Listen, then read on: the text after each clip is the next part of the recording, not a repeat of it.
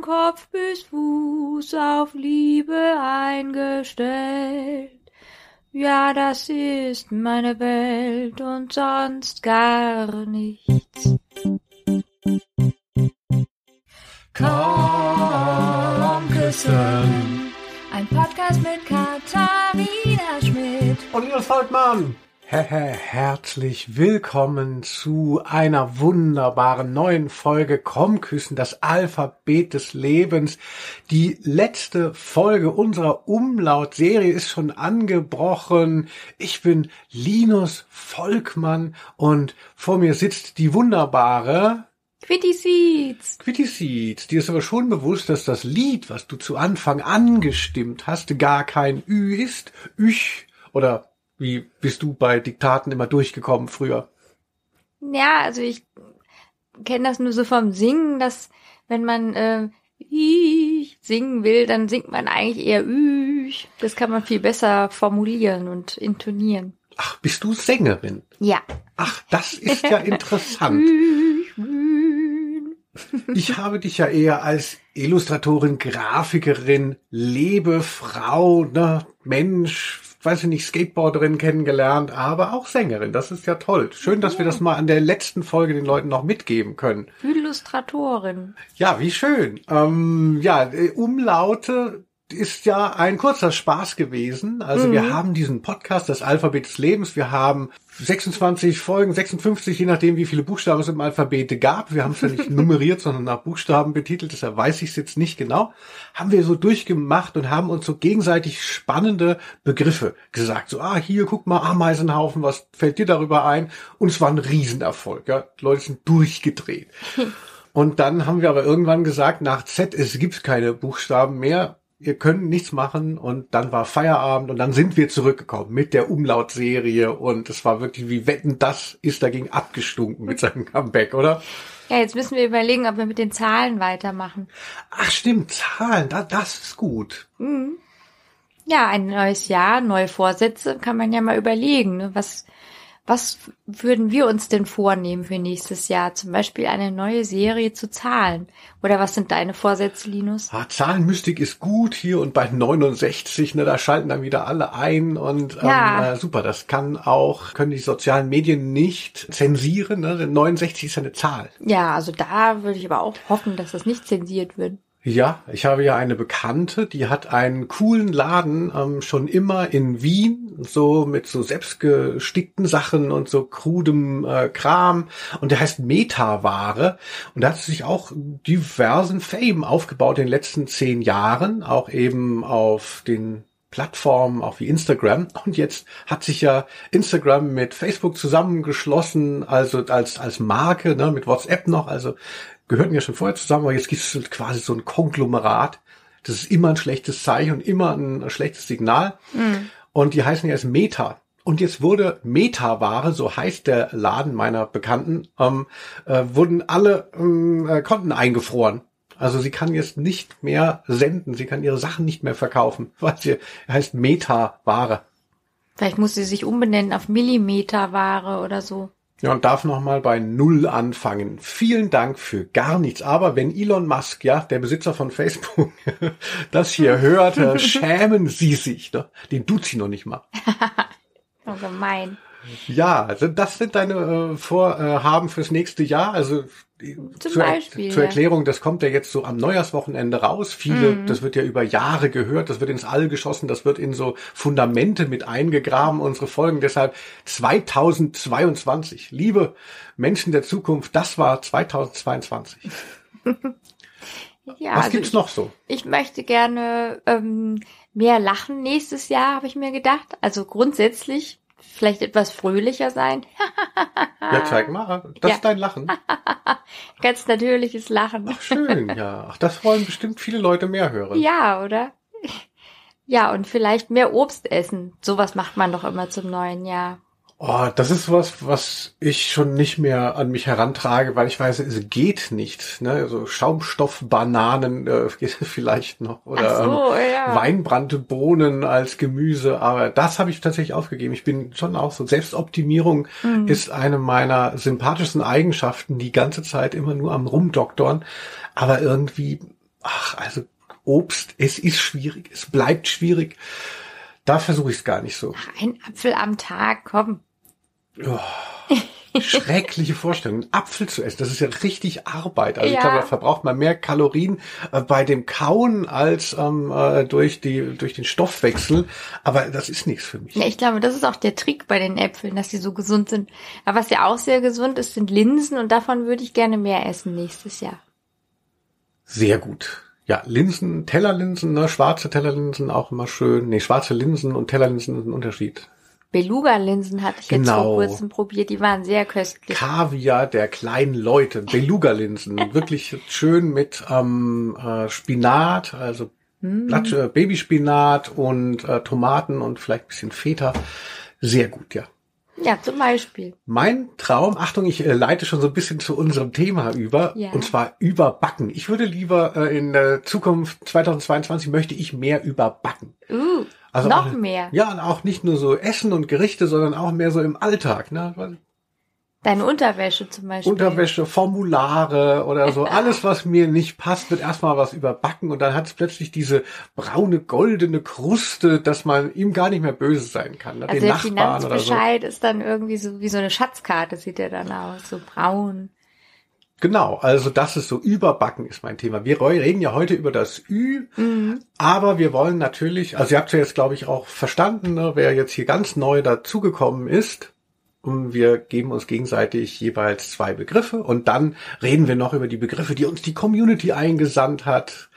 Ja, und ähm, wir erzählen aber auch noch un über das Hinterzimmer.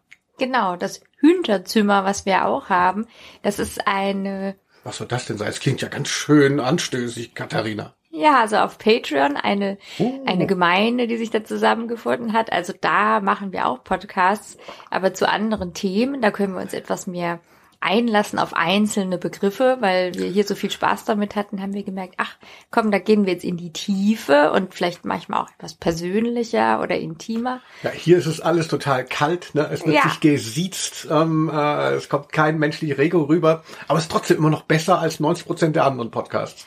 Ja, und im Hinterzimmer, da wird mehr Überbackenes dann ge- serviert. Und ähm, zum Beispiel hatten wir vor kurzem eine Folge zu Dem Thema? Sportunterricht, also das große Trauma, wie schlimm war es wirklich und waren alle immer tatsächlich Letzte auf der Bank, wie sie sich das größtenteils auch erinnern? Also übrig geblieben. Genau, und da haben wir von einer und guten Freundin, die auch im Hinterzimmer ist, Aurel Lefebvre, schon eine Einsagung bekommen für den Ü, für das Ü-Wort, und zwar übrig bleiben auf der Bank. Das werden wir jetzt hier nicht ähm, breit treten, denn das gibt es im Hinterzimmer und noch vieles mehr. Ne? Für drei, ab drei Euro könnt ihr uns da monatlich zukommen lassen und dann seid ihr dabei und ihr werdet es nicht bereuen. Aber hey, ich muss keine Werbung machen. Für geile Sachen braucht man keine Werbung machen, die werben für sich selbst. So, Quitty Seeds. Ja, Oh, jetzt habe ich zwei verschiedene Namen gesagt. Katharina Quitty Seeds. Die Leute denken, ach, jetzt langsam wird er wunderlich. Nein, oder? ja, ich habe halt auch gerne mal zwei Namen. Dann kann man sich ein bisschen abwechseln. Katharina oder auch Quitty Seeds, was ja mein Künstlerinnenname ist. Ah, so eine Diva. So, Quitty Seeds, dann wollen wir es aber trotzdem nicht so lang machen. Der, die letzte Umlautfolge soll uns nicht anderthalb Stunden beschäftigen. Jetzt wird hier mal richtig gepowert und schöner Content erschaffen. Wie wollen wir beginnen? Beginnen. Äh, ja, soll ich mal mit einem schönen Begriff um die Ecke kommen? Auf jeden Fall. Also ich muss ja gestehen, ich hatte auch schon an Überbacken gedacht, aber das fällt ja jetzt weg, weil wir das schon genannt haben. Aber ich weiß, dass du da eine innige Beziehung hast. Ich hatte noch als schönes Wort üben. Ah, das finde ich schön, weil ich habe jetzt so ein bisschen drauf gegeiert, ob du tatsächlich auch ein Überwort hast. weil über ist ja so eine Vorsilbe. Jemand in der Community hat auch gesagt, das sei so das deutsche Super. Also quasi, man kann es ja überall davor setzen, auch übergeil, äh, Überall. überkrass. Ja, also vor einem Adjektiv ist es ein ganz großer Verstärker und klingt meistens so äh, pop- oder jungkulturell. Und wenn man aber mal die ganzen Überworte abzieht, ähm, die einem einfallen, dann bleibt gar nicht mehr so viel. Und deshalb freue ich mich, dass du üben gesagt hast. Man denkt so bei übe, es ist fast, aber dann kommst du dann noch mit dem N um die Ecke. Übern. Genial. Ja, üben, üben. Ne? Übung macht den Meister, sagst du ja immer. Mhm. Heutzutage auch die Meisterin. Mhm. Ähm, ja, ist schwierig. Also ich bin ja auch jemand, der gerne viel macht. Also ich habe so viele Ideen und viele, viele Vorstellungen und will immer dieses und jenes und dann will ich auch noch Videos machen, noch auf Stelzen laufen und ähm, Tauben züchten und es reicht ja die Zeit nicht. Aber für vieles, damit es richtig gut ist oder damit es sich lohnt, da muss man natürlich auch Zeit investieren und zum Beispiel eben bei Musikinstrumenten, da muss man dann auch üben. Und üben ist ja so redundant und, und man hat dann gar nicht sofort ein Ergebnis und ist dann schon wieder, dann werde ich schon wieder fickerig und denke, es reicht, ich möchte doch jetzt schon da raus, ich möchte doch jetzt schon gelobt werden für mein Oboe-Spiel, aber ich kann doch jetzt nicht zwei Jahre üben. Ähm, äh, keiner ähm, bewundert mich also in der Zeit. Also deshalb ist natürlich ähm, alles, was Übung verlangt, ist, also das, was ich jetzt gesagt habe, das geht ja vielen so, so ist es ja heutzutage, ne? Man möchte dauernd scheinen für irgendwas, aber möchte nichts mehr dafür machen. So auch das, das Credo der sozialen Medien. Mhm. Und ähm, deshalb ist es ja doch so, dass wenn jemand mit etwas ähm, äh, in die Öffentlichkeit tritt und man merkt, mein Gott, da steckt ja wahnsinnig viel Arbeit dahinter, wahnsinnig viel Übung, dann äh, hat das auch einen größeren Wert, glaube ich, immer noch. Und man, man staunt. Also wenn jemand bei Wetten das dann irgendwie einem, was weiß ich, 300.000 Hauptstädte, na gut, so viele gibt's natürlich nicht, also 300.000 Städte sagen kann auf irgendwelchen Breitengraden, und der hat da jahrelang für geübt, dann ist ja vielleicht gar nicht so spannend, ne, auf welchem Breitengrad liegt Novosibirsk, aber jemand, der sich so einer Sache verschrieben hat und seine ganze Zeit verpulvert hat für eine Sache, das finde ich schon toll. Und versuche trotzdem natürlich beim Üben immer abzukürzen, querfeld ein und so, ach, geht es nicht auch so, also so, ich bin ja ein großer Fan von DIY, also so Sachen selber machen, also dass man so sagt, es gibt so ganz große Dinger, ne, Spielfilme, kann ich die nicht auch mit Lehm und Spucke nachbauen und, und dann hier mal in zwei Abenden zusammenfärchen und dann ist es trotzdem geil, also. Also, aber dennoch habe ich großen Respekt vor dem Üben selber und würde auch gerne natürlich die Sachen, die ich ausübe, viel geübter machen. Ausüben. Ah ja, so, stimmt. Entschuldige. Ja, auch drin, ja. ja, für diesen Impulsvortrag, aber das ist ja so ein spannendes Wort. Wie ja, ja, also Wie ist denn heißt, bei dir? Du hast ja auch einige Instrumente und hast ja auch viel geübt. Ja, also das heißt, du hast vielleicht dann eher auch Freude daran, schnell ein Ergebnis zu haben und da äh, aktiv zu sein genau. und das zu erleben an, anstatt dich dann zu, also ich stelle mir Üben immer so was als was Inniges vor, dann sitzt man da in seinem an seinem Schreibtisch oder im, im Musikzimmer oder was man da hat, im Proberaum und übt. Äh, und da, also kann man sagen, da ist keine, keine Außenwirkung dabei, aber es kann irgendwie sehr befriedigend sein, finde ich. Also wenn mir das dann mal gelingt, ich bin auch eher ungeduldig und finde es auch schön, wenn ich ein Ergebnis habe und denke, ach komm, das muss reichen und gehe dann schon mal auf die Bühne so. Aber ich habe auch mm, ja so ein bisschen vielleicht in den letzten Jahren auch gelernt, was der Reiz sein kann, zu üben, also zu merken, ich verschreibe mich jetzt dieser Sache hier, ich ich beschäftige mich länger damit, ohne ein Ergebnis von mir zu erwarten und sehe den Reiz in dieser langfristigen Beschäftigung, also dass ich selber vielleicht äh, mit mir in Klausur gehe oder vielleicht auch mit anderen, mit der Band oder so, wenn wir dann proben und dann einfach zu merken, es ist so hart und das ist überhaupt nicht so angenehm und es ist anstrengend. Und irgendwann kommt dann aber dann das Glücksgefühl, ah, scheinbar hat das jetzt was gebracht, diese letzten Wochen und Monate. Da können wir jetzt auf was zurückblicken, das hatten wir damals nicht oder das habe ich da nicht gehabt. Und jetzt kann ich es plötzlich. Also das ist also eine ganz andere Form der Befriedigung, finde ich, ja. Ja, das Glücksgefühl ist natürlich umso größer, nicht wahr? Je, je mehr man Aufwand betrieben hat. The more you suffer, the more it shows you really care. Aber ja, es ist halt so ein traditioneller, ähm, so klassischer äh, Kunstbegriff auch, dass man natürlich nur mit Üben ähm, äh, auch ein tolles Ergebnis erzielt. Deshalb sind ja wahrscheinlich Leute auch immer so suspekt, ah, Influencer, er hat jetzt so viel Macht und Reichweite, aber er kann doch gar nichts. Mm. Ne? Mhm. Hat doch nur seine Kamera aufgestellt. Das ist ja auch so ein bisschen konservativer Blick. Mm. Ja, da also. würde ich auch denken, da, ähm, also habe ich eben auch Respekt, weil die Leute vielleicht ja gar nicht so viel können oder keine Meisterinnen sind in der Sache, aber sie machen's halt. Das ist der Unterschied. Also, wenn die Leute sagen, wow, der kann ja gar nichts und stellt sich da einfach hin, ist Influencer. Ja, aber er macht es und du machst es nicht. So, das ist der Unterschied. Aber viele machen es ja und merken dann, nur weil man sich hinstellt und sagt, man ist Influencer, hat man noch keinen einzigen Klick ja. gemacht. Es gibt, glaube ich, hinter denen, die man sieht, ganz viele, die halt denken, sie sind auch gemeint. Aber das wollte ich, ich wollte es jetzt nur, nur so ein bisschen mal auch nochmal pervertieren, dass man, dass mm. man nicht denkt, wir sind jetzt hier wie Frau Rottenmeier, die dann allen mit dem Gesangsstock auf die Finger klopft und sagt, hier, wer nicht. Doch, ich bin so. Ach so. Ja, weil ich habe auch irgendwann festgestellt, dass es ähm, eigentlich schade ist, dass, dass es irgendwie so selbstverständlich ist, dass man gar nicht äh, mehr üben darf, dass dem gar keine, ja. keine Zeit mehr eingeräumt wird. Also ich fand auch so, bei uns zu Hause war das jetzt auch so, wurde nicht so beklatscht, ja, oh, du hast so schön viel geübt, sondern ja, wo ist denn das schöne um, Stück, was du jetzt mal auf dem Klavier vorspielen kannst? Also so für das Üben äh, wurde mir nicht so viel ähm, Credit gegeben, so, also ah, toll, dass du dich damit beschäftigst, das klingt zwar grauenhaft, Katzenmusik, aber oh. wir sehen, du machst Fortschritte, sondern wieso kannst du es nicht schon? Ja, also ich glaube, ähm, das, das kenne ich schon, dass das irgendwie, ich denke, meine Eltern waren auch so, dass sie sich selbst vielleicht dieses Üben gar nicht zugestanden haben. Und das ist, habe ich, glaube ich, erst in den letzten Jahren so kapiert, dass zu bestimmten Sachen diese Zeit und diese Hartnäckigkeit gehört. Ja, also auch eben Geduld und den Willen, eben Zeit einzusetzen, die nicht sofort monetarisiert werden kann, ne? in, in, in Form von Aufmerksamkeit oder eben direkt auch in Geld. Das ist ja dann auch, geht ja auch in schnell in gesellschaftliche Diskussionen, mhm. wenn man sagt, das verschulte Studium, ja, so na, was war das, das Geistes, geisteswissenschaftliche Studium, wo dann die Leute halt wirklich auf den Magister und dann haben die in den Bibliotheken, sind die da rumgefallen und haben bestenfalls sich geübt in ihrem Fach. Mhm. Und das ist ja gar nicht mehr gefragt, ne, weil diese, diese Übungszeit halt nicht effizient, passt nicht in so eine neoliberale mhm. ähm, äh, Vorstellung von Effizienz und muss halt irgendwie abgekürzt werden, was schade ist, ne, mhm. ne, denn, denn, denn Übung ist ja auch eine Selbstfindung und so.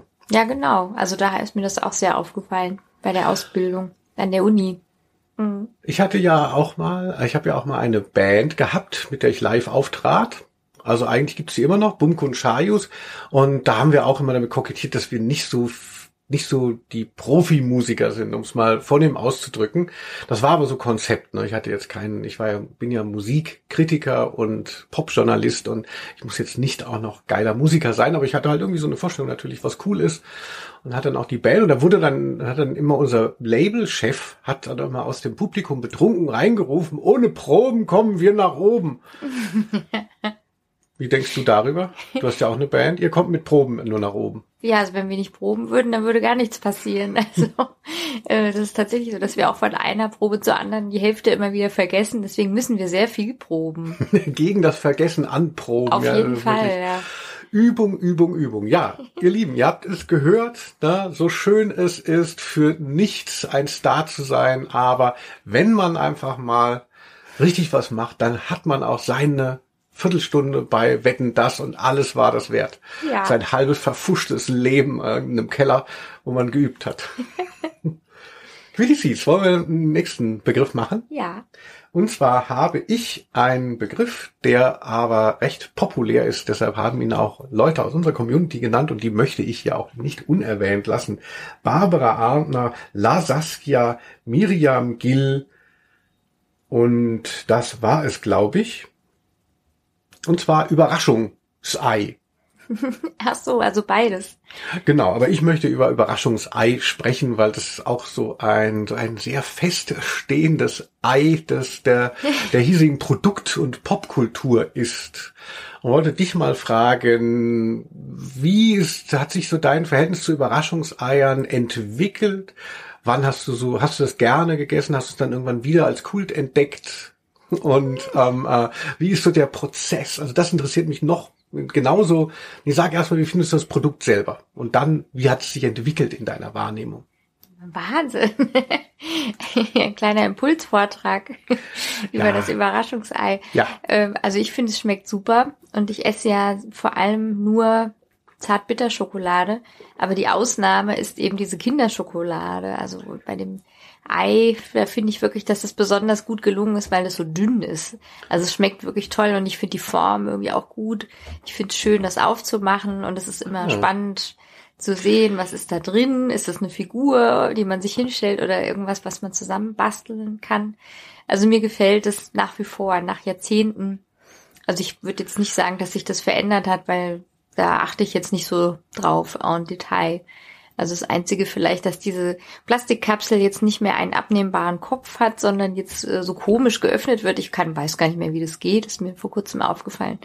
Also das konnte man früher so schön so wegschnicken, den, den Deckel. Das hat mir irgendwie besser gefallen als jetzt diese komische dieser, ja, wie so ein Kosmetikmülleimer geht es ja jetzt auf. Ja. Wunderbar. Ganz schöne Bilder, die du da für uns ähm, äh, erschaffst. Hast du dann immer den, den Deckelkopf gegen deinen älteren Bruder geschnickt ja. als Mädchen? Genau.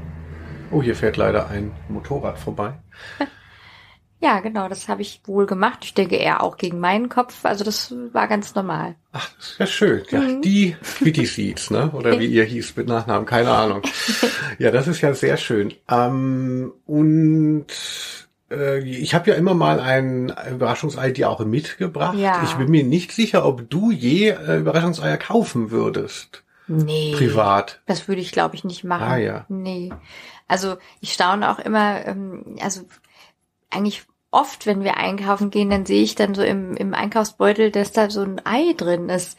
Ähm, zum Beispiel auch in anderen Ländern. Also da kaufst du dann auch gerne so so diese anderen Überraschungseier. Die sind dann ja gar nicht von Kinder, sondern halt irgendwie von von einem anderen Hersteller. My Little Pony habe ich gekauft. Ja, du guckst dann hier. immer mal, was was da noch so geht, scheint mir ja. Genau, also wer sich wundert, wir sind ArbeitskollegInnen und ähm, forschen zusammen hier an hier irgendwas mit Teilchenphysik. Ja. Nein. Ähm, ein Paar, also so ähnlich wie die, ähm, nach, wie, wie, wie hieß sie, Madame Curie und ihr Mann. Mhm. So ungefähr der muss man andere. sich uns vorstellen. Genau. Ja, ja. genau, so ist Madame Curie und der andere. So ungefähr ja. sind auch wir. Ich habe eine super Idee, wenn du kurz diesen Exkurs gestattest, für ein Plattennamen, wenn man eine Band hat, mhm. ja. Wir hatten ja schon mal gedacht, ein guter Bandname wäre ja äh, Kränkungsleiche und Hasskonserve. Mhm. Und ich hätte einen guten einen Albumtitel, und zwar Das Überraschungsei des Kolumbus. Das gefällt mir natürlich sehr gut. Ja. Schade, ne? Hätten wir mal mehr geübt, dann könnte ich jetzt auch die Musik dazu aus dem Ärmel schütteln. Aber ich war ja wieder, äh, ich habe ja wieder äh, geschwänzt. Ach, lass uns sofort anfangen. Ja, bei Überraschungsei möchte ich aber noch auf einen etwas unerfreulichen Punkt zu sprechen kommen. Ja, Was? liebe Ferrero Ultras, ne? Es gibt ja seit oh, mindestens fünf oder sogar zehn Jahren gibt es ja eine Geschlechtertrennung. Es gibt ja jetzt das Ei für das Mädchen. Also es gibt nur das Ei für das Mädchen, das ist quasi so rosa und dann gibt es das Normale. Aber es ist klar, dass das Normale dann der Junge ist. Hm. Und es unterscheidet sich signifikant, naja, was heißt signifikant? Ein Ei gleicht ja dem anderen. Das eine hat eben rosa äh, in der Verpackung drinnen. Das steht wahrscheinlich auch dran, hier für Mädchen oder mhm. was weiß ich.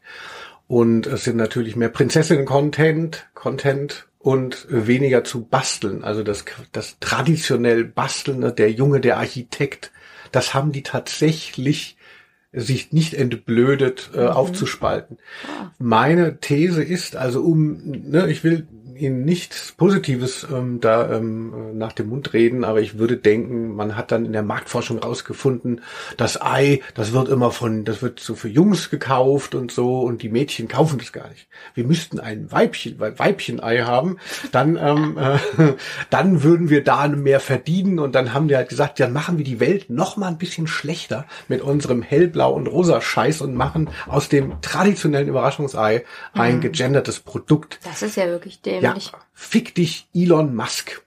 Oder wer bei Ferrero da oben sitzt. Das ist der Ferrero-Chef. Vermutlich. Er hat bestimmt überall seine Aktien drinnen. Ich glaube auch.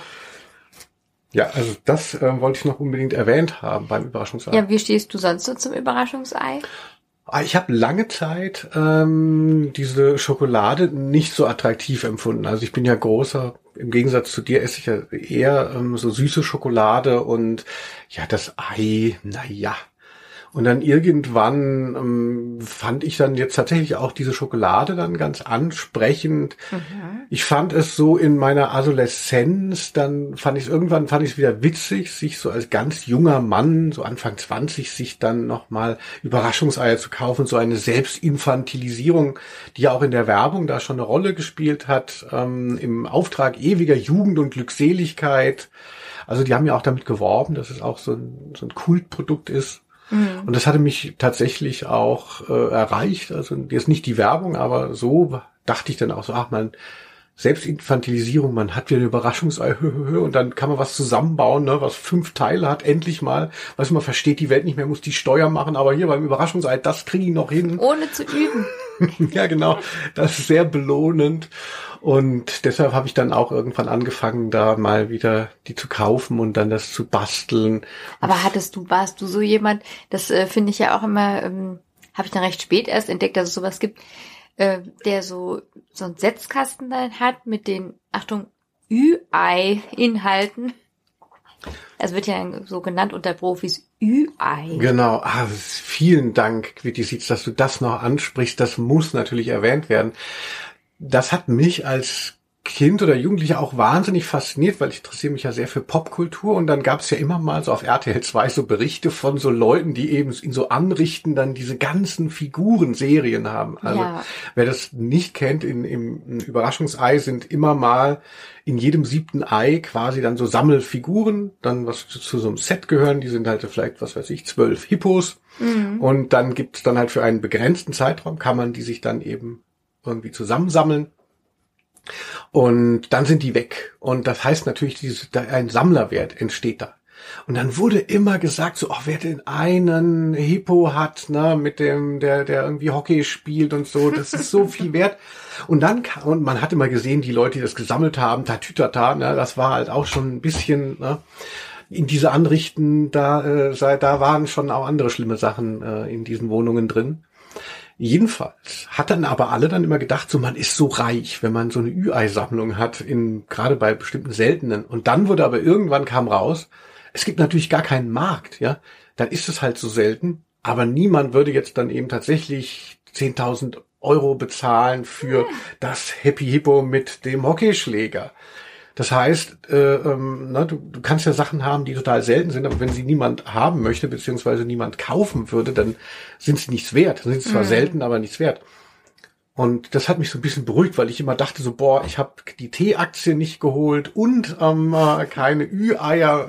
Wie, wo soll ich denn meine Rente hernehmen? Elon Musk. ja, Elon Musk. Wenn er zuhört, ne? Ich schicke dir mal meinen PayPal-Link.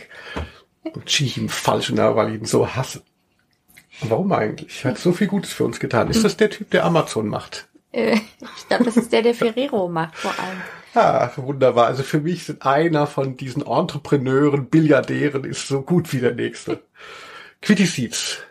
Hast du Ü-Eier gesammelt? Irgendwas daraus? Äh, Ü-Ei-Figuren? Eigentlich nicht, nee. Wie schön. Ja. Dann gehen wir mal zum nächsten Begriff, der kommt von dir. Und zwar, jetzt ist da halt dann doch so ein Wort mit über. Überbleibsel. Weil ich ja eigentlich überbacken nehmen wollte, aber Ja, äh, Überbleibsel. da Überraschungsei ist ja auch über. Ähm, äh, obwohl das jetzt nicht so eine Steigerung ist in dem Moment. Ne? Überraschung. Es ist ja nicht so, als wäre Raschung das normale Wort und man sagt da irgendwie Ein überrascht. Raschungsei, aber noch toller ist ein Überraschungsei. Das Überraschungsei des Kolumbus. Haltet Ausschau nach unserer geilen Platte von Hasskonserve und Deckungsleiche. sehr gut. Äh, Überbleibsel. Ja, ähm, schwierig.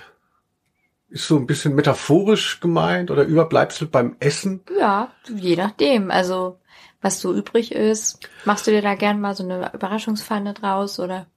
Überbleibsel hat ja, ist ja auch so eine Art Diminutiv, oder? Am Mhm. äh, übrig bleiben und das ist dann halt irgendwie so eine. Niedlichungsform, Mhm. irgendwie dieses Sell, nehme ich an. Äh, ich bin leider kein Sprachwissenschaftler, obwohl ich studiert habe. Ich habe zu wenig Zeit äh, geübt. ähm, Also das finde ich eigentlich ganz niedlich. Also ich habe ja ein Herz für die Außenseiter, für für alle, die halt nicht so gut beleumundet sind, nicht die, die nicht so beliebt sind. Das hat mich immer irgendwie, zieht mich mehr an, vielleicht noch als andere. Und so die übrig gebliebenen, die Traurigen in der Ecke, das ist so, da bekomme ich gerne dazu, da fühle ich mich irgendwie heimisch. Also ich habe schon ein Herz für das Überbleibsel. Also alle die weggeworfenen, die ähm, die Überzähligen, also gerne und jetzt konkret, ja, Überbleibsel beim Essen, wenn man es jetzt mal so ganz banal sagt, ist natürlich oft schmeckt's ja warm gemachte besser. Wieder am zweiten Tag ist schön durchgezogen. Überbleibsel beim Essen ein Traum. Ja, da sagst du was Richtiges in meinen Ohren. Also ich finde eigentlich immer, dass es so toll ist, wenn Sachen übrig bleiben, wo man vielleicht auch erstmal denkt, wie sollen das jetzt zusammengehen? Hier Spaghetti mit Tomatensauce und ähm, Rosenkohl, Kartoffeln. Aber wenn man das dann gezwungenermaßen, weil es ist nichts anderes da, es ist vielleicht Sonntag, Läden haben zu und wenn ich das dann halt in die Pfanne tue und dann merke, ah, das, also das hätte ich ja so nicht bewusst zusammengemengt und das wäre ja niemals ein Rezept gewesen. Aber durch diesen Zufall, der da in der Küche mitregiert, ah. entstehen ja manchmal die schönsten Dinge. Und es gibt ein wunderbares Buch Überbleibsel oh. von Janet Landers. Das ist ähm, ein Buch, was ich sehr mag, was auch viele Umzüge überlebt hat, wo sie genau von dieser Kultur ähm, spricht, des Überbleibsels. Also das hat sie in ihrer Familie gelernt. Ähm, also sie kommt aus einer jüdischen Familie und lebt in Berlin schon lange. Und äh, dass das eigentlich so, so die Kunst dann auch ist. Also ihre Großmutter hat nie irgendwas weggeworfen und jede kleine äh, Zwiebelrand wurde dann noch irgendwie irgendwie mit angebraten oder so. Und da kriegt man richtig Lust auf Überbleibselgerichte. ja. Ja, da kann sich ja, wie du sagst, ja auch ganz Neues dann äh, ergeben. Mhm. Also, aber, aber bitte nichts mit Rosinen. Also das finde ich nicht gut. Oder über Rosinen. Ja, das wäre zu überkandidelt. Übersüßt hatte ich hier auch noch als Vorschlag uh, gehabt von ja. Luise Lotzing. Grüße. Mhm. Ja. Ähm, jetzt kommst du noch mal mit einem Begriff. Ja, oder? Ähm, wir, wir ziehen das jetzt hier durch. Dann wird die Community noch gemolken, wie ich einfach mal sagen kann. Jetzt, wir sind ja am Schluss unserer Serie. So sehen wir euch als unsere sexy Kühe. Kühe. So, also, ich habe einen ganz tollen Begriff, der aber tatsächlich auch gefallen ist in der Community von Andrea Mampf. Mampf? Mhm und von Brunsli. Die Namen sind ganz normal, glaube ich. Ja, und es gibt auch einen Song dazu, den hat Armin Mund ähm, gesagt und eingegeben. Und zwar Ü30-Partys. Also der Song korrekterweise ist Wir sind alle über 40. Aber ich möchte lieber über Ü30 Partys reden. Schon wieder über. Mhm. Also das ist jetzt der Begriff, den du. Genau, mein Begriff. Mhm. Quitisiz ist Ü30. Top, die Wette gilt. Achtung, die Watte quillt. Typisch. Also Ü30-Party ist so schrecklich. Das habe ich auch so in Erinnerung, dass es dann irgendwie so Plakate gab. Ü30-Party. Und ich dachte immer, warum sollte man da besonders gerne hingehen zu diesen uralten Leuten, wie ich dann immer fand zu der Zeit. Ähm, also entweder man geht halt auf eine Party oder nicht, aber warum ähm, gibt es dieses Label Ü30, ja, also das habe ich überhaupt nicht begriffen. Und ähm, es steht für mich so für das uncoole Ausgehen. So wie, weiß nicht, Seniorentanz oder keine Ahnung, was es dann sonst noch gibt. Ja. Ich hatte mal ähm, eine Phase, da bin ich ja immer in so eine Barfußdisco gegangen. Äh, so ein bisschen so alternativ äh, war das Ausgehen da. Da wurde halt dann nicht geraucht und so rauchfrei Disco und eben barfuß. Also ich habe dann auch tatsächlich barfuß getanzt. Es hat sehr viel Spaß gemacht. Uh. Und das wurde auch so, aber ich glaube ähm, nicht ähm, offiziell dann so Ü40-Party dann irgendwie genannt. Und irgendwann ja. gab es dann eine Neuerung und das war dann die Ü50-Party. Da dachte ich, das ist ja interessant. Also das muss ich jetzt nochmal aufteilen. Warum? Es hat dann auch nicht so lange äh, überdauert, diese Ü50-Sache. Ü50-Party. Also je höher die Zahl ist, desto ähm, trostloser die Vorstellung, ja, äh, die man natürlich auch? davor hat. Aber äh, es soll hier ja nicht zu einem Jugendkult, der, der das Maul geredet werden, sagt man das so? Ja, aber es ist doch schade, dass man das so unterscheiden muss, denke ich. Also wenn Leute gerne tanzen, dann sollen sie es doch tun. Und also, ah nein, hier sind aber nur Leute U20 oder wie. Ja, beim Sport ist es eher U, ne, also die U21 Nationalmannschaft und so. Und bei Kulturangeboten ist eben dieses Ü. Und ich finde es total faszinierend, weil also ich glaube, es liegt daran, dass man sich irgendwann, und zwar eben von 20 zu 30, dass sich was ganz ähm, Signifikantes ändert. Also in den 20er Jahren sind die Leute noch selber die Jugendkultur. Also klar fühlen sich mitunter auch schon älter oder so, aber sind eigentlich die bestimmende Kultur.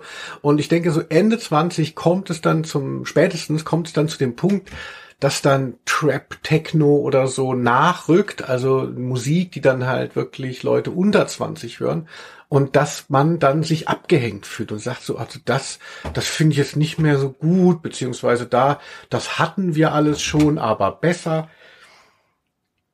Und ähm, dass diese Leute aber trotzdem ja noch ausgehen möchten, ja, die brauchen Safe Space. Die brauchen Safe Space, wo sie nicht mehr konfrontiert werden ähm, mit mhm. der mit der Gegenwartskultur, von der sie sich betrogen fühlen, von der sie sich nicht mehr verstanden fühlen. Und ich habe hier auch noch mal so rausgesucht auf einem meiner Facebook ähm, Galerien. Da habe ich ein 30 Plakat abfotografiert. Und da steht was sehr Geiles noch dazu. Mhm. Da steht drunter Üb 30 Party No Kids, No Techno. Ausrufezeichen. Ausrufezeichen. Und ähm, das äh, ist offensichtlich schon 15 Jahre alt oder so, das Foto, oder 10. Und da ist so Techno war dann halt für Leute, die halt eben schon total abgehängt sind. Das war noch die Jugendmusik. Das war zu der Zeit gar nicht mehr die äh, Musik der Jugend, aber das war halt so diese Bedrohung. Ne? Mhm. Wie unsere handgemachte Musik. Wir, wo können wir die mal hören? No Kids, no Techno auf der Ü30 Party. Und ähm, in meiner Welt ist natürlich so i30-Party dann äh, Neue Deutsche Welle, 99 Luftballons, ne? Das ist ja mittlerweile Ü50, ja. Aber äh, ich glaube, es wächst eine neue Generation nach, die theoretisch dann auch bald auf Ü30-Partys muss. Tja, tut mir leid, dass ihr es von uns erfahrt, aber alle, die so Blockparty, Franz Ferdinand und so, die in den Nullerjahren sowas gehört hat, auch No Angels, so früher, mhm. so Quatsch. Und jetzt ist man so ganz glücklich, wenn man auf einer Party ist, da läuft No Angels, dann versteht man wenigstens noch. Nicht das, ja. was diese jungen Leute da jetzt machen. Ja, also auf, auf jeden Fall würde ich denken, so ein Label wie Ü 30, also da geht es auf jeden Fall darum, okay, ich kann scheinbar nicht über meine Kulturprägung hinaus wachsen, ich muss in meinem Safe Space bleiben und das ist ja irgendwie das Traurigste, was es gibt. Ja. Genau. Ich erinnere mich, wenn ich es noch kurz sagen darf, eine bitte, sehr, eine bitte, sehr wir schöne, haben Zeit. sehr schöne, sehr schöne Party, die wir dieses Jahr erleben durften an der Hochschule für Gestaltung in Offenbach. ähm, das war äh, fein und da waren ähm, so wirklich sehr junge Leute, die Neue Deutsche Welle begeistert aufgelegt haben. Da dachte ich, da schließt sich der Kreis wieder. Ähm, das fand ich irgendwie sehr süß. Ja, das war mega. Man muss ja natürlich auch aufpassen, wenn man sagt so, ach, ich fühle mich so jung und ich gehe in die Disco, ja, äh, wenn man äh, mit äh, 40 in eine Disco geht, wo junge Leute sind. Also Disco ist ja auch schon gar nicht mehr so ein äh, Begriff, aber nehmen wir mal an, äh, so ein Soiree, ne, wo sich die jungen Leute treffen und ähm, äh, Chantre, Cola trinken oder was die jungen Leute halt so machen. Und wenn da dann halt Leute, die doppelt so alt sind, da sind und sagen, sowieso, wir finden auch Billie Eilish grell. Das ist ja auch scheiße, ne? Also die jungen Leute brauchen ja auch einfach ihre, die jungen Leute, ey, was red ich denn? Ähm, wir jungen Leute brauchen ja auch unsere Orte, wo nur wir sind, damit, wo nicht die Erwachsenen dabei sind. Und also die Ü60. Ja, also das ist wirklich schrecklich. Ähm, keine Ahnung, ich für völlig den Faden verloren. Das Aber jetzt haben so wir lustig. auf jeden Fall diesen Begriff sehr schön abgearbeitet. Ja, vielen Dank. Mhm. Ey, mit dir kann man echt Start machen, ja. Und haltet euch fest, dieser geile Podcast ist noch nicht zu Ende. Wir haben noch ein paar Begriffe aus der Community. Oder? Ja. Das waren doch jetzt vier. Und ja, ich weiß es nicht. Ich fürchte, also es ist ja so eine kleine Zäsur jetzt so, sagen wir mal, innerhalb des Podcasts. Ne? Jetzt kommen wir, es gibt, geht zwar weiterhin um Themen, aber Wir haben jetzt unsere Begriffe abgegolten. Ich würde das jetzt mal nutzen und zwar habe ich drei Einsagungen, die eigentlich eher mit Musik beantwortet werden können. Ach, wie schön. Wie schön wäre das?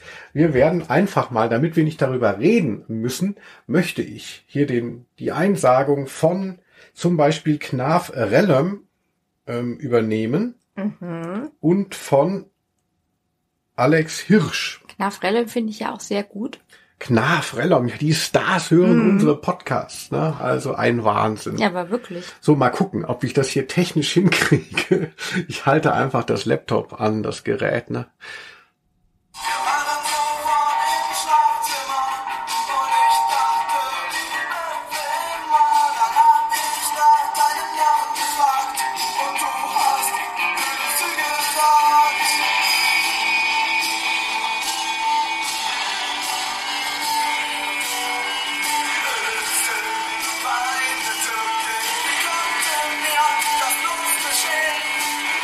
Ülüsü war eine Türkin. Ja, auf der allerersten Platte der Toten Hosen war das drauf. Das kannte ich gar nicht. Und klang, ja, das klingt ja richtig gut. Das klingt ja gar nicht wie tote Hosen. Ja, klang ein bisschen wie Smiths, hatte ich das Gefühl. Ja, so wavig irgendwie. Schön.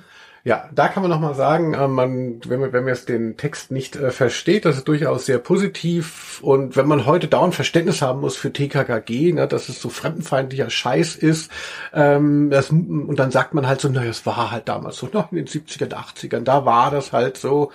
Aber es musste nicht so sein. Ne? Der Song Ülüsül von Toten Hosen ähm, zeigte, dass man auch damals schon ein gewisses, gewissen Blick über seinen Tellerrand haben konnte. So, ach so, genau. Und jetzt der zweite Song, Quitty Seeds, Ja. hier von meiner Lieblingsband. Ewig wurde ich von ihr nie zurückgeliebt. Manche Menschen sind, man muss es leider sagen, Schwierig zu ertragen, was und die Qual. Sie sind ja sowieso In der Überzahl. In der Überzahl. Hast du gehört, wie ich die Küchenterz dazu gesungen habe? Küchenterz? Mhm. In der Überzahl. Küchenterz? Oder nie gehört. Was ist das denn? Auch mit wegen Ü, oder was? Ja, das habe ich im Proberaum gelernt. Das hat äh, mein Bassist Aki mir beigebracht. Wenn man äh, mit leichtem Effekt einen schönen Chorus erzeugen möchte, dann ist es eigentlich immer nur eine Terz drüber. Das heißt scheinbar Küchenterz, weil viele Leute, also wahrscheinlich früher dann eben eher die Frauen, die dann die ganze Hausarbeit machen mussten. Ich kann mich noch an meine Mutter erinnern, die dann so äh, kochte oder bug und dann hat sie halt ihre Lieblingsmusik gehört und dazu dann immer so eine einfache zweite Stimme gesungen. Das klang immer sehr schön. Küchenterz. Küchenterz, wie schön. Ja, das sollten sich Tokotronik mal geben. Also in der Überzahl war der Song. Schönes Lied. Wurde sich auch gewünscht von, oh je, jetzt wird's schwierig, ich habe das recht klein geschrieben, ah, von Desiree Pinzetta. Pizzetta, ich weiß, es war nur ein Spaß. ähm, jetzt kommen noch ein Wunsch oder eine Einsage von Benny und Angelika Hefner. Ah. Das Traumpaar der deutschen Popkultur. Und zwar natürlich, sie dürfen nicht fehlen, die Überspitzen. I was in a barbershop quartet. Hello. Hello. Hello, hello, my baby, hello, my honey, hello, my ragtime, ragtime gal. Every afternoon at Moe's, she Ja, so viel dazu. Die Überspitzen, so heißt die Band, die ähm, Homer mal hatte mit Chief Wiggum und Rektor Skinner und zum Schluss dann Barney und Apu. Ach, was du alles weißt, das hätte ich jetzt überhaupt nicht gewusst. Ja, und da wird auf Deutsch wird so ein Gehampel um diesen Bandnamen gemacht. Ah, wir brauchen einen Bandnamen, der lustig klingt und immer weniger lustig, je öfter man ihn sagt. Und dann heißt es so, nennen wir uns doch die Überspitzen. Auf Englisch heißen sie die B-Sharps. Ja, Ja. schön. Ja, das macht vielleicht mehr Sinn, ja. B-Sharps, ja, also scharf sein, ja, keine Ahnung. Also naja, das ist ja auch eine Tonart, oder? Sharp. meine Güte, was C, du Sharp Küchenters, Minor, keine Ahnung. Also ich bitte dich hier. Das ist ja Wahnsinn, was du alles weißt, Quitty Seeds. Ja, ich bin Musikwissenschaftlerin. Ja, ich merke es. Quitty Seeds. So, so viel zu der kleinen Musikeinlage, damit der Podcast auch ein bisschen bisschen, ja, ein bisschen bunter ist. War Ja. schön, hat mir gut gefallen. Das freut mich. So, jetzt habe ich noch eine Handvoll ähm, Begriffe hier. Ich hoffe, wir werden uns nicht ganz so lange aufhalten mehr, aber soll natürlich jeder seinen Rahmen bekommen. Sprengen. Und zwar, jeder soll seinen Rahmen sprengen. Geil. Und das passt ganz gut zu Übergangsjacke. Boah, Übergangsjacken, das ist immer besonders traurig, wenn ich dann mal wieder verpasst habe, sie anzuziehen, so direkt vom Sommer in den Wintermantel einsteige. Das geht mir meistens so. Ja, Wie der Begriff, der Begriff ist von Axel Horst, dem Sänger von Die Manfreds, kann man sich auch unbedingt mal geben. Ähm, ich finde Übergangsjacke ein geiles Wort, ne? Achtung, wie ich es immer so gerne sage, ein Kompositum, ne? Das kann man im Deutschen alles machen. Aber ich weiß gar nicht so genau, was das ist. Ich habe sehr viele Jacken und ähm, habe das Gefühl, so diffus, ich trage viele nicht oft genug. Man hat ja so seine Go-To-Jacken, mit denen man sich wohlfühlt und die einem Stabilität im Alltag draußen geben. Ähm, aber ich weiß gar nicht, was habe ich, was sind Übergangsjacken? Sind das die, die man nicht so oft trägt oder was? Ja, so leichte Jacken. Also im Sommer würde man vielleicht ähm, eine Strickjacke tragen oder so. Aber dann gibt's äh, natürlich dann den Wintermantel, das ist dann das Gegenteil. Und dazwischen ist vielleicht sowas wie so ein Trenchcoat oder ein Blouson, also was dünneres, ja. Hm. Übergangsjacke. Eine Jeansjacke, die ich habe, ist Vielleicht auch eine Übergangsjacke, ja, würde ich sagen. Hm, nicht schlecht. Ah, ja. Ja, Und so eine Stola, die ich mir umhänge. ist ja keine Jacke. Ja, aber die ist, hat, die ist so gepüfft, die sieht aus wie eine Jacke. Musst mir mal zeigen. Mhm, Also müssen wir mal gucken, ob das zählt. Ja, Übergangsjacke, ah ja, also ich denke also aber auch, ich würde gerne mehr so Jacken so mal zwischendurch tragen. Jetzt trage ich auch natürlich meine schwersten Mäntel. Es ist ja Winter, wenn ihr das in einer fernen Zukunft hört, nachdem ihr das ausgegraben habt, diesen Podcast. Ja, recht unseren Tod. so, Quitty Seeds. Ich habe noch von Stützen der Gesellschaft und zwar von Christoph Konzerttagebuch, Ja. Buch Gertrude Blümenkohl Oh. und auch von Katja, die hat ja einen sehr zentralen Begriff Übertreibung. Da war, soll ich was zu sagen? Wenn du da ein paar ähm, Ideen hast, bist du jemand, der übertreibt gerne? Ja, da könnte ich jetzt stundenlang drüber reden, weil es, ähm, ja, weil das tatsächlich bei uns zu Hause auch immer so ein Thema war. Meine Mutter hat immer sehr viel übertrieben und tut sie auch noch. Und es hieß dann immer, das ist so, also sie kommt ja aus, der, aus Schweden und ähm, die Familie heißt Aalstrand und es hieß dann immer die Aalstrand-Übertreibung, weil die ganze Familie dazu neigte, zu übertreiben. Also ich habe das so ein bisschen wiedererkannt in Gloria, ähm, hier bei Modern Family, die auch sagt, ja, aber das ist doch ganz normal, ich übertreibe immer. Und dachte ich, ja stimmt, das ist wie bei meiner Mutter. Man musste dann halt immer so 10 Prozent oder 50 oder je nachdem abziehen, um zu dem normalen, ähm, ja, um zu der normalen, zu, dem Aussagegehalt zu, vorzudringen. Also, oh, es ist eine übermenschliche Frosteskälte draußen und dann waren es so minus zwei Grad vielleicht oder so. Also es ist immer sehr, wurde immer sehr gern übertrieben und deswegen versuche ich es eher zu vermeiden und versuche normal zu sprechen. Aber es ist natürlich, also ist die Verlockung ist groß. Aha. Ich glaube, es rührt daher, dass äh, man grundsätzlich denkt, man wird nicht gehört, wenn man mit normalen Infos rüberkommt. Man muss wahnsinnig, also allein das Wort wahnsinnig zu gebrauchen, ist ja auch schon eine Steigerung. ne? Man muss etwas hysterischer sich ausdrücken, damit man überhaupt gehört wird. So habe ich mir das mal erklärt. Ach, das ist ja interessant. Das ist ja jetzt als Küchenpsychologe natürlich auch wieder wahnsinnig zeitgemäß. Also, weil ich sehe es ja, wenn ich Sachen poste im Netz und dann versuche ich auch oft meine Artikel unterzubringen. Und wenn man dann halt sagt, so ja, diese Platte ist auch erschienen, das interessiert ja gar keinen. Also, und für viele ist das dann auch schwierig. Also, ich denke, mir gelingt es noch, also das unterstelle ich mir jetzt mal so ganz, als wäre ich André Georg Hase von dem tollen Sprezzatura Podcast, also um mich mal ein bisschen selber zu loben.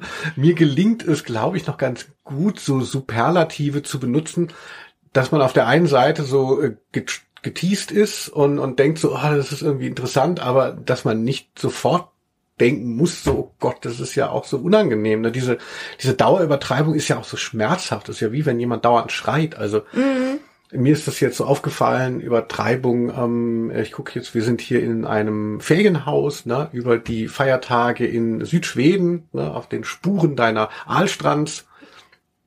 Und da gucke ich dann immer auf tagesschau.de und ich finde diese ganzen Schlagzeilen, diese ganzen Nachrichten, ne, das ist, das ist ja nicht die Bildzeitung, es ist aber alles so übertrieben. Alles ist nur ähm, äh, Unglück und weil man auch wahrscheinlich da weiß, wenn wir es nicht reinschreiben, hier ist wieder eine neue Höchstwertung irgendwo. Weltuntergang ist nah. Ja, aber man sagt ja, wer immer schreit, dem hört man nicht. Also ich finde es schwierig, diese Übertreibungskultur im Internet. Ich habe selber immer gerne übertrieben, also so wie deine Mutter in der Familie wahrgenommen wurde, das hatte ich so ein bisschen, so wurde ich gespiegelt, hatte ich das Gefühl. Mir wurde immer gesagt, Linus, du hast eine zu blühende Fantasie, wenn du was erzählst, das stimmt ja dann alles gar nicht. Und schmückte ich tatsächlich ja auch Geschichten aus, weil ich eben, ja, Ja, das ich, ist, man hört dich nicht. Aber siehst du, dann habe ich mir wieder jemanden gesucht, wo ich mich ganz wohlig wie zu Hause fühle, weil das ist mir wahrscheinlich bekannt. Ja. Ja, aber ich möchte da noch mal eine Differenz einziehen zwischen dir und meiner Mutter, also äh, deiner Mutter. Also ich meine, du kannst gerne deine Mutter in mir sehen und so, aber ich möchte sagen, Ich sage nur, die Welt ist deine Mutter.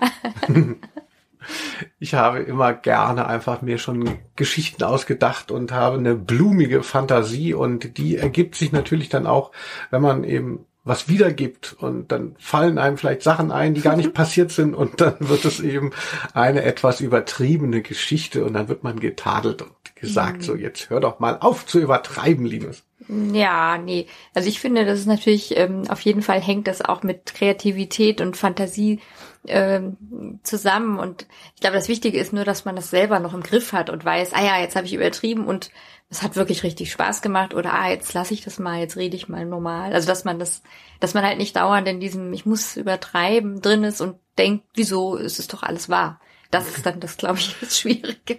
Genau, wenn Ja. die Leute nicht merken, dass sie übertreiben und dann empört sind, dass sie nicht gehört werden für ihre totalen überzogenen äh, Sachen. Wahren Geschichten. Ich hatte mal einen Kollegen, der ja dann irgendwie hatte dann so Schwierigkeiten beim Laufen ne, ähm, wieder gehabt, äh, weil er sich irgendwie umgeknickt hatte und kam der dann zurück vom Arzt und ich fragte, was die Diagnose sei von dem Arzt. Der Arzt hat gesagt, alle Bänder sind durch.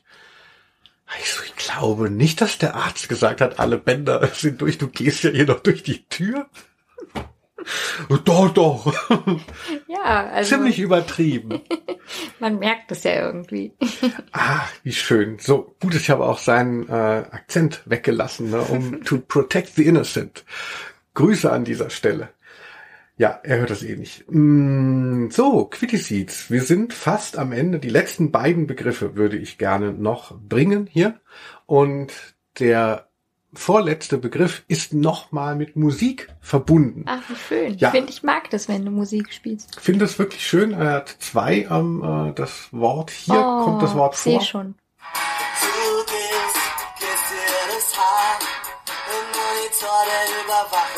Du Oh. Ja, und dann dasselbe Wort, also wir haben Überwachungskamera, darum wird es gehen, eingesagt von Karen Cock. Thank you very much, Karen Cock an dieser Stelle. Und hier kommt das Wort nochmal vor, allerdings nur als Kamera. Aber die Überwachungskamera ist gemeint in extra breit und Kleptomanie.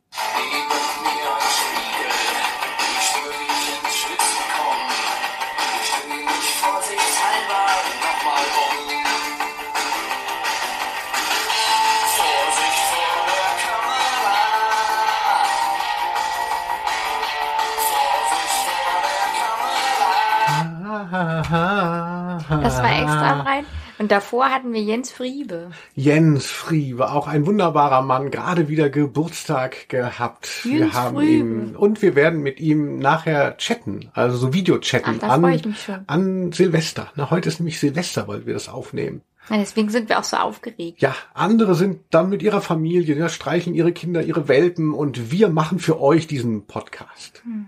Just saying. Ja, Überwachungskamera, Ja, Gibt's sag mal was, ja. keine Ahnung, ich sag ähm, Kaufhausdetektiv, ich wurde ja mal beim vermeintlichen Clown über, ich wurde ja quasi geframed, wie man heutzutage, heutzutage sagen würde. Also mir hat ein ähm, Ladendetektiv bei Hertie in Hamburg, als ich bei meinem Großvater zu Besuch war, was in den in die Tasche gesteckt und hat es dann wieder äh, rausgeholt. Das sage ich nicht, ähm, um zu lügen, äh, weil ich würde auch sagen, wenn ich was geklaut hätte, ich habe auch schon Sachen geklaut. Dafür, da wurde ich zum Glück nicht erwischt, aber da wurde ich als kleiner äh, Bub ne, von sieben, acht Jahren und das war wahnsinnig unangenehm. Aber die ganze Geschichte habe ich, glaube ich, unter äh, K Kaufhausdetektiv. Müsst ihr mal nachschlagen. Mhm. Ähm, Im Alphabet des Lebens, alles auf Spotify noch verfügbar. Da erzähle ich diese tragische Geschichte. Ist wirklich Insofern furchtbar, ja. Überwachungskamera. Aber mir gefällt auch, wenn ich das noch sagen darf, bei Jens Friebe, da geht es ja darum, da du ähm, du schaust in die Überwachungskamera und gehst dir durchs Haar, Mhm. dass man sich durch Kameras auch so aufgewertet fühlt. Na, auf der einen Seite sind Kameras natürlich eine Bedrohung der Privatsphäre, aber es ist ja auch irgendwie so eine Eitelkeit, dass man gefilmt wird und vermeintlich jemand auf der anderen Seite einen beobachtet. Ne? Und das finde ich da schön, äh, so schön herausgestellt von ihm, so dass man da eben auch so ganz mit einer Vanitas da sich in der Überwachungskamera gespiegelt sieht. Ja, es ist mir auch in den letzten Jahren aufgefallen, dass es mehr wird, dass man Überwachungskameras sieht, äh, also inklusive Bildschirm, also äh, zum Beispiel im Drogeriemarkt ähm, stehe ich dann so an der Schlange und denke, huch, das bin ja ich. Also ich denke, so Überwachungskameras gab's ja schon, so meine ich, in der Sparkasse oder so, aber da kann man sich ja nicht sehen. Aber so in den Supermärkten hat es zugenommen, dass, dass man sich dann sieht auch, also an einem Monitor selber sieht. Das finde ich irgendwie auch merkwürdig. Für wen soll das gut sein? Das finde ich so bescheuert. Ne? Also erstmal will man dann immer so winken und man muss ja vergewissern, wie so ein Affe, ob man das Spiegelbild ist. Ja, und ist und dann ist es nur spiegelverkehrt Ja. und dann, ähm, äh, dann läuft man nach rechts und, und äh, läuft in die ähm, Konservendosenpyramide rein. Und dann finde ich es halt wirklich faul, weil ich denke, man soll halt diesen Bildschirm mit sich sehen, damit man weiß, du bist äh, ne, du bist nicht allein, du kannst die nicht unbeobachtet fühlen. Aber ich muss mich ja selber beobachten. Weil es macht sich ja niemand mehr die Mühe, mich in meiner Schönheit, wie ich hier einkaufen gehe und vielleicht so ein bisschen verrucht bin und die Leute denken so, ah, er ist so ein krasser Typ, da bleibe ich mal dran. Nö, das soll ich noch selber machen, ne? Soll ich noch selber mich ähm, hier in der Kamera überführen oder wie? Ja, also ich habe das nicht verstanden, das Prinzip.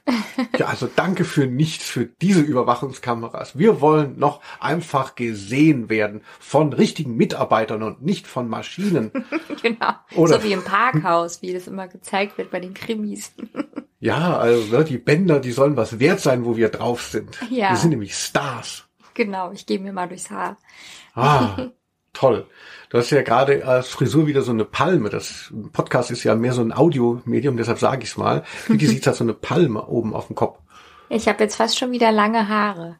So schnell kann es gehen. Ein Jahr ist schon wieder vorbei. Ja. So, Quickie Seeds, der Ja. letzte Begriff für die Umlaut-Serie Oh. bei Alphabet des Lebens kommt küssen. Vielen Dank fürs Zuhören. Der Begriff ist von Maite Nast und passt natürlich ans Ende. Er heißt Überstunden. über, über. Ach, Überstunden ist auch furchtbar. Dieses Wort ist schon so schrecklich. Also das erinnert mich natürlich sehr an meine Angestelltenphase, wo ich da äh, immer diese Überstunden hatte und dann nicht abfeiern, wie das ja hieß, äh, konnte, weil die verfielen dann. Also es war immer ein Gehampel mit diesen Überstunden. Und zeitlang hatte ich dann auch das Gegenteil, das ist noch schlimmer, Minusstunden. Also ich musste da meine Zeit absitzen, weil manchmal Oh. eben auch einfach nicht so viel los war. Ähm, ich glaube, das gibt's heute gar nicht mehr. Da ist immer nur noch Stress. Aber damals gab's eben dann so Leerlaufphasen und das finde ich auch normal. Es gibt Hochphasen, es gibt Phasen, wo nicht so viel los ist.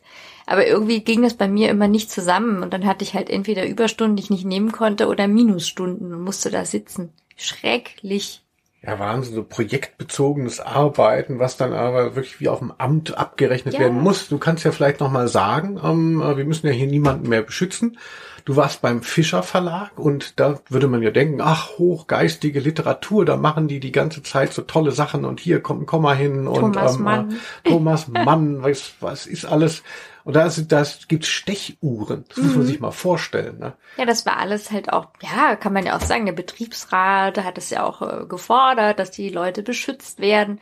Aber zum Teil war es halt auch nicht mehr so zeitgemäß, denke ich ja, dass irgendwie der Hausmeister dann ja auch äh, um 8 Uhr rumging und einen rausschmiss. Und ich hatte halt manchmal so viel zu tun und Hab dann mich versteckt, dass er mich nicht sieht und bin dann durch die ähm, Hintertür, im, beim Postausgang gab es so eine Hintertür, da konnte ich dann rauswitschen. Aber man musste aber schon noch, konnte noch stempeln vorher. Nee, da habe ich dann äh, das nachgemeldet später. Das musste man dann nachmelden und sich genehmigen lassen. Also Genial. alles schwierig. Ich fand's Wahnsinn. wahnsinnig anstrengend mit diesem, ja, mit dieser komischen Stechuhr. Und einer der Geschäftsführer, der später Geschäftsführer wurde, den traf ich mal bei der Stechuhr und der raunte mir zu, jetzt gebe ich wieder meine Persönlichkeit ab.